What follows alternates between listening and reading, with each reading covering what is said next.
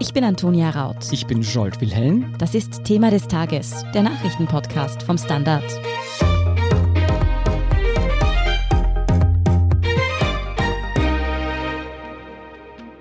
Wer in Österreich zu schnell fährt, der könnte künftig nicht nur seinen Führerschein verlieren, sondern auch sein Auto. Denn Verkehrsministerin Gewessler hat jetzt deutlich strengere Strafen für Raser angekündigt. Die Fragen, die sich viele dann natürlich sofort stellen, sind, geht das denn überhaupt rechtlich? Und wie und wie oft muss ich zu schnell fahren, damit mein Auto dann wirklich weg ist? Darüber sprechen wir mit Guido Glusic vom Standard und er erklärt uns auch, wieso es überhaupt strengere Strafen für Raser braucht. Guido, was muss denn in Zukunft passieren, damit einem Raser das Auto tatsächlich abgenommen wird? Weil wenn man einmal in den Blitzer fährt, ist das ja vermutlich noch nicht genug, um ein Auto zu verlieren, oder? Naja, so wie sich das heute angehört hat, und ganz fix ist das ja noch nicht, muss man sich schon recht übel aufführen, um sein Fahrzeug zu verlieren.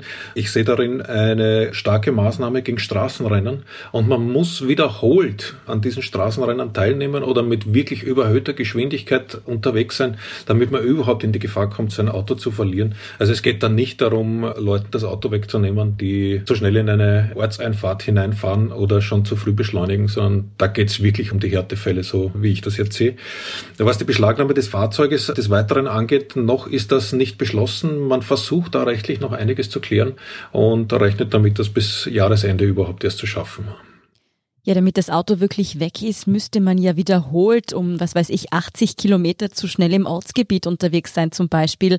Das heißt, man müsste mit 120 kmh durch ein Ortsgebiet blasen, hat gesagt. Oder mit eben fast 200 kmh auf einer Bundesstraße.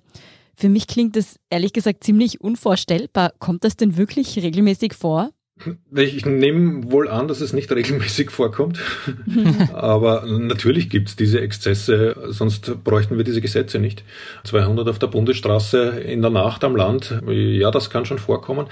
Da sehe ich aber gar nicht so das große Problem, weil wer das macht, macht das wirklich vorsätzlich. Wo es schon ein bisschen spannend werden kann, ist bei den schon vorher angesprochenen Ortseinfahrten und Ortsausfahrten.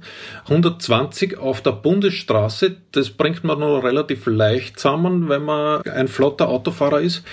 Und wenn man da nicht rechtzeitig vom Gas geht und bremst und wirklich mit 50 in den Ort hineinfährt, sondern einfach einmal stehen lässt, dann können auch einmal 120 auf der Uhr sein. Aber da geht es ja auch nicht um einmal Vergehen, sondern um Mehrfachvergehen, wenn es wieder um diesen Autoentzug geht. Mhm. De facto muss man aber auch sagen, also wenn ich es nicht schaffe, in eine Ortseinfahrt halbwegs vernünftig hineinzufahren und ich rede jetzt noch gar nicht davon, dass dort wirklich jeder 50 auf der Uhr haben muss, um unbescholten zu sein. Ja, also wenn ich das nicht schaffe, dann muss ich über meine Eignung als Fahrzeuglenker wahrscheinlich überhaupt ein bisschen drüber nachdenken. Mhm. Du hast vorher schon gesagt, die Gesetze oder das neue Gesetz ist noch nicht beschlossene Sache. Aber ist es denn überhaupt rechtlich möglich, dass der Staat einem sein Auto abnimmt? Genau um diese Prüfung geht es da jetzt in den Details, die noch bis zum Jahresende verhandelt werden. Wie es denn ausschaut, ja, das könnte schon gehen, weil es ja im Ausland auch funktioniert. Aber da werden sich die Juristen damit beschäftigen müssen, wie das im Detail ausschaut. Aber ich denke ja, und man diskutiert ja auch noch darüber, ob es da nur um temporäre Einbehaltungen geht. Das heißt, man nimmt so einem Raser für wenige Wochen einmal das Auto weg bis zum vollständigen Entzug. Es ist auch noch nicht geklärt, was mit den Autos dann passiert. Werden die dann versteigert oder stellt man das Exempel dem im Hof und der darf es nicht angreifen? Äh, da bleibt noch einiges zu tun. Das heißt, wenn diese Details jetzt noch nicht geklärt sind, dann wird wahrscheinlich auch noch nicht klar sein, was denn zum Beispiel passiert, wenn man jetzt mit einem fremden Auto beziehungsweise einem Auto zum Beispiel vom Partner so schnell fährt, oder? Genau, auch das ist ein Problem, das man juristisch sehr genau anschauen muss. Allerdings glaube ich, wird es da auch zu dem Schluss kommen, dass das völlig wurscht ist, wem das Auto gehört, weil das wäre natürlich ein wunderschönes Scheunentor, das offen wäre, um dieses Gesetz zu entgehen. Wenn ich sage, naja, hey, ist ja nicht mein Auto, drehen wir die Geschichte um, würde einer von euch beiden ein Auto jemanden geben, der weiß, dass der eine leichte Belastung hin zum Raser hat und schon mehrmals abgestraft wurde, dem schon mehrmals der Führerschein entzogen wurde. Also mein Auto kriegt er nicht. Ja. Sollte der dann doch mit meinem Auto fahren und genau sowas veranstalten, dann mache ich mit dem schon unter vier Augen aus, wie wir da zurande kommen. Was kein Aufruf zur Selbstjustiz sein soll, möchte ich hier auch noch anmerken. Wichtig dazu zu sagen. Mir selbst fehlt ja noch das Auto, das ich verborgen könnte.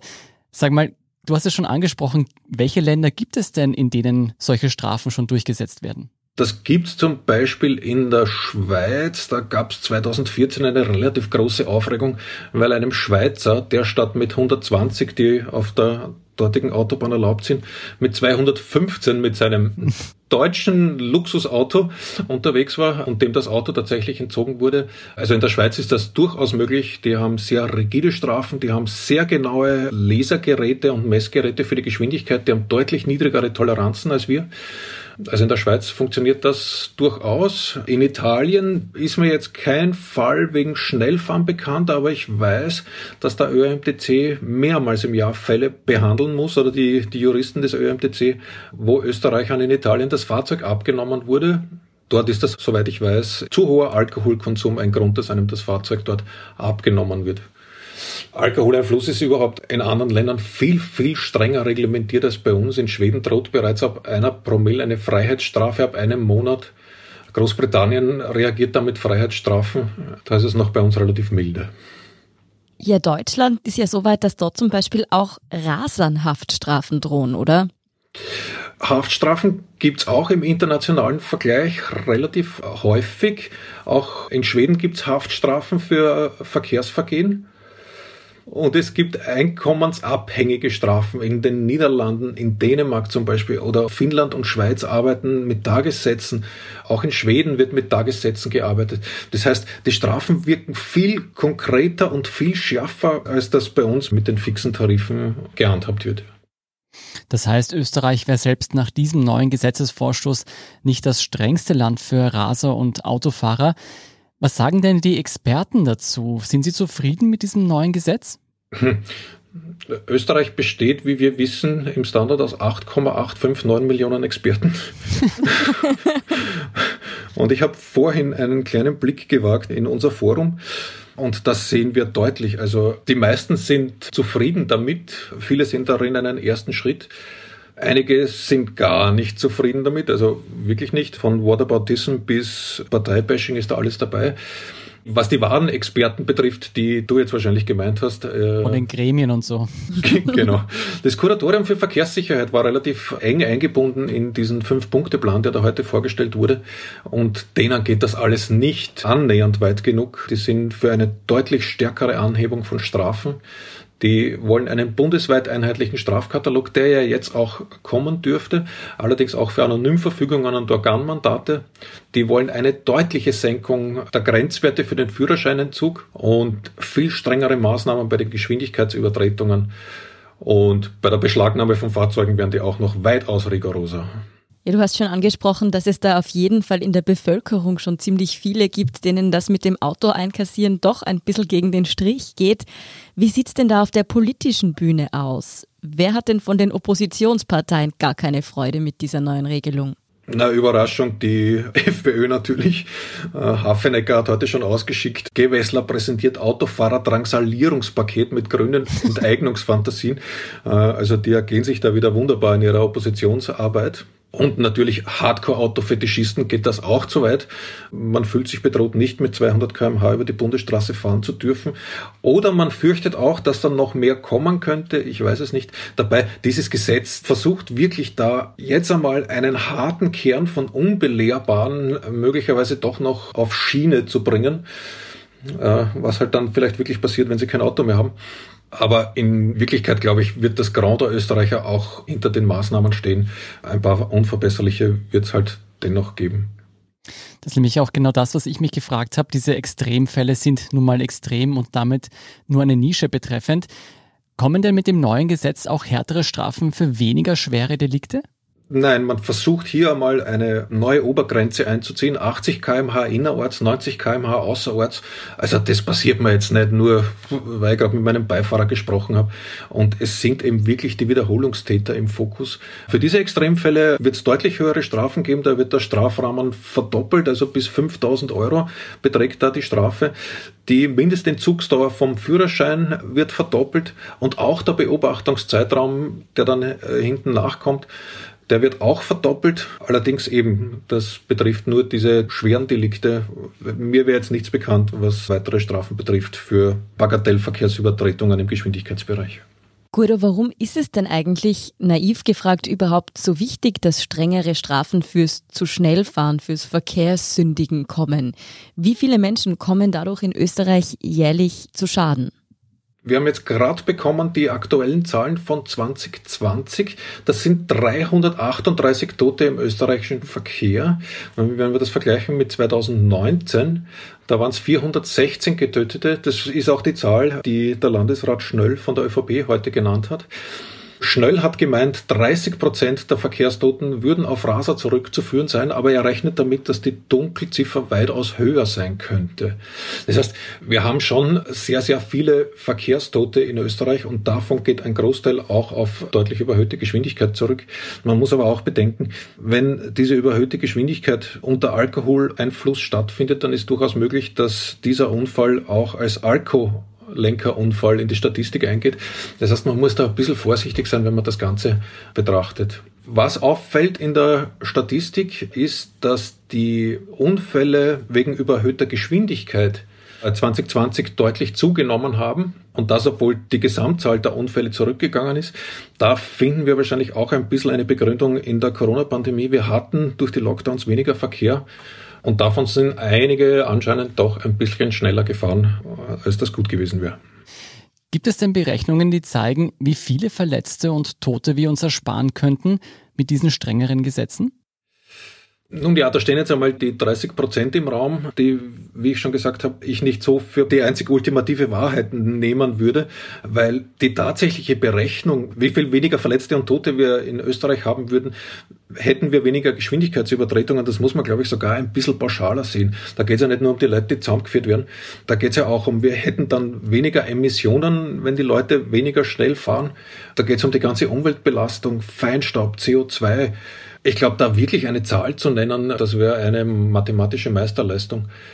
Aber von diesen 30 Prozent, die da jetzt schon als Tote auf erhöhte Geschwindigkeit zurückzuführen sind, also von denen können wir ganz bestimmt einen guten Teil abziehen. Mhm, also runter vom Gas und denkt an die anderen. Vielen Dank, Guido Klusic, für deine Einschätzung. Ich danke euch. Wir sind gleich zurück.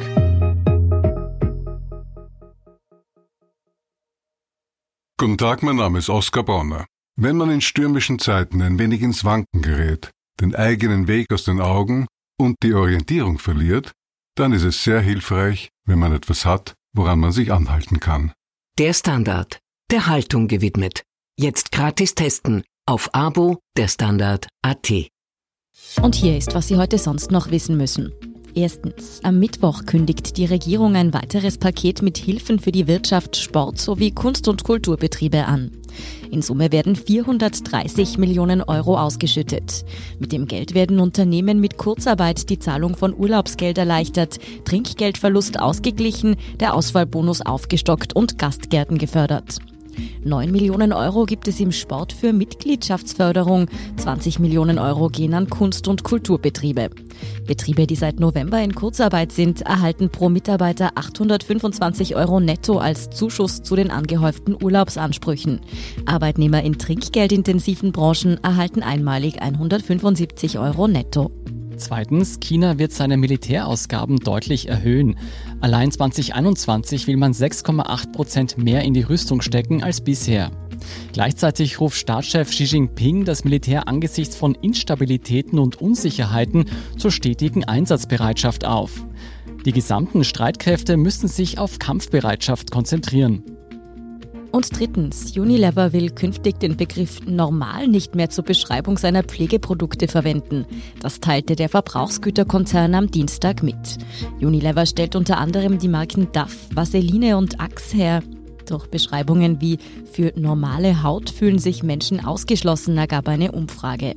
Auch bei Werbung will Unilever künftig auf die nachträgliche Bearbeitung von Körperformen, Proportionen oder Hautfarbe verzichten, ebenfalls um gegen ausgrenzende Schönheitsideale und Stereotype vorzugehen. Mehr dazu und die aktuellsten Informationen zum weiteren Weltgeschehen finden Sie wie immer auf der Standard.at. Um keine Folge von Thema des Tages zu verpassen, abonnieren Sie uns bei Apple Podcasts oder Spotify. Unterstützen können Sie uns mit einer 5-Sterne-Bewertung und vor allem, indem Sie für den Standard zahlen. Alle Infos dazu finden Sie auf abo.derstandard.at. Danke für Ihre Unterstützung. Ich bin Antonia Raut. Ich bin Scholt Wilhelm. Baba und bis zum nächsten Mal.